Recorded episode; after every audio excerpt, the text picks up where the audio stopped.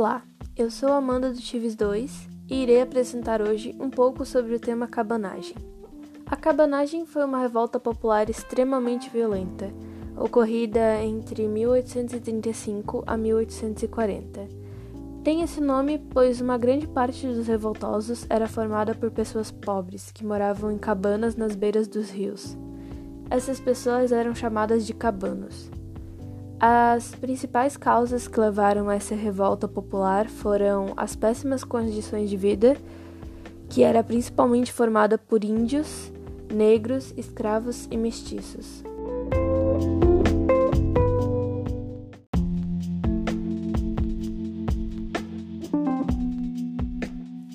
A revolta Desde a independência do Brasil, em 1822, as elites do Grão-Pará se ressentiam com a presença dos comerciantes portugueses na província. No governo de Dom Pedro I, os proprietários e comerciantes estavam insatisfeitos com o tratamento recebido por parte do governo central. Além disso, sofriam com a repreensão do governador Bernardo Lobo de Souza, que ordenou deportações e prisões arbitrárias para quem se opusesse a ele.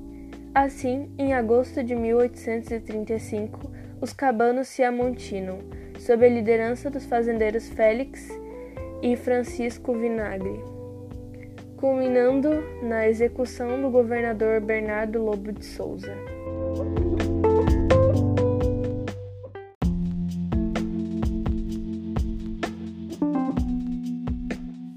Em seguida, indicam Malcher para presidente da província. Na ocasião, os revoltosos se apoderaram dos armamentos legalistas e se fortaleceram ainda mais. Contudo, Malcher se revela um farsante e tenta reprimir os revoltosos, mandando prender Eduardo Angelim, um dos líderes do movimento. Após o sangrento conflito, Malcher é morto pelos cabanos e substituído por Francisco. Em julho de 1935, o então presidente da província recém-conquistada aceita sua rendição mediante a angústia geral dos revolucionários e por melhores condições de vida para a população carente. Contudo, é traído e preso.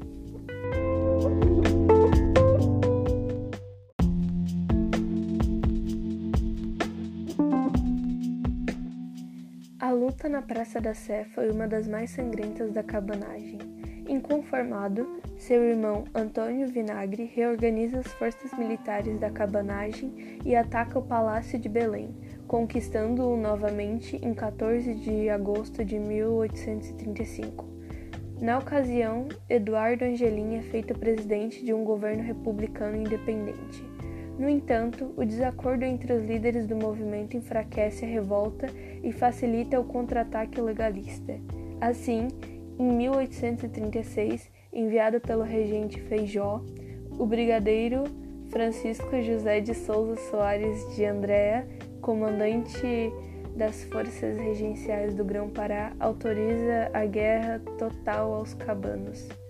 Ele ordena o bombardeio a Belém e aos assentamentos da cabanagem. Desse modo, com a ajuda de mercenários estrangeiros e soldados imperiais, a revolta é sufocada. Eduardo Angelim é capturado e enviado ao Rio de Janeiro. Por fim, em 1840, a maior parte dos revoltosos já havia se dispersado ou tinha sido preso ou morto. Devido às perseguições que seguiram mesmo após 1836, com a ascensão de Dom Pedro II ao trono, em 1840, os prisioneiros foram ancistiados.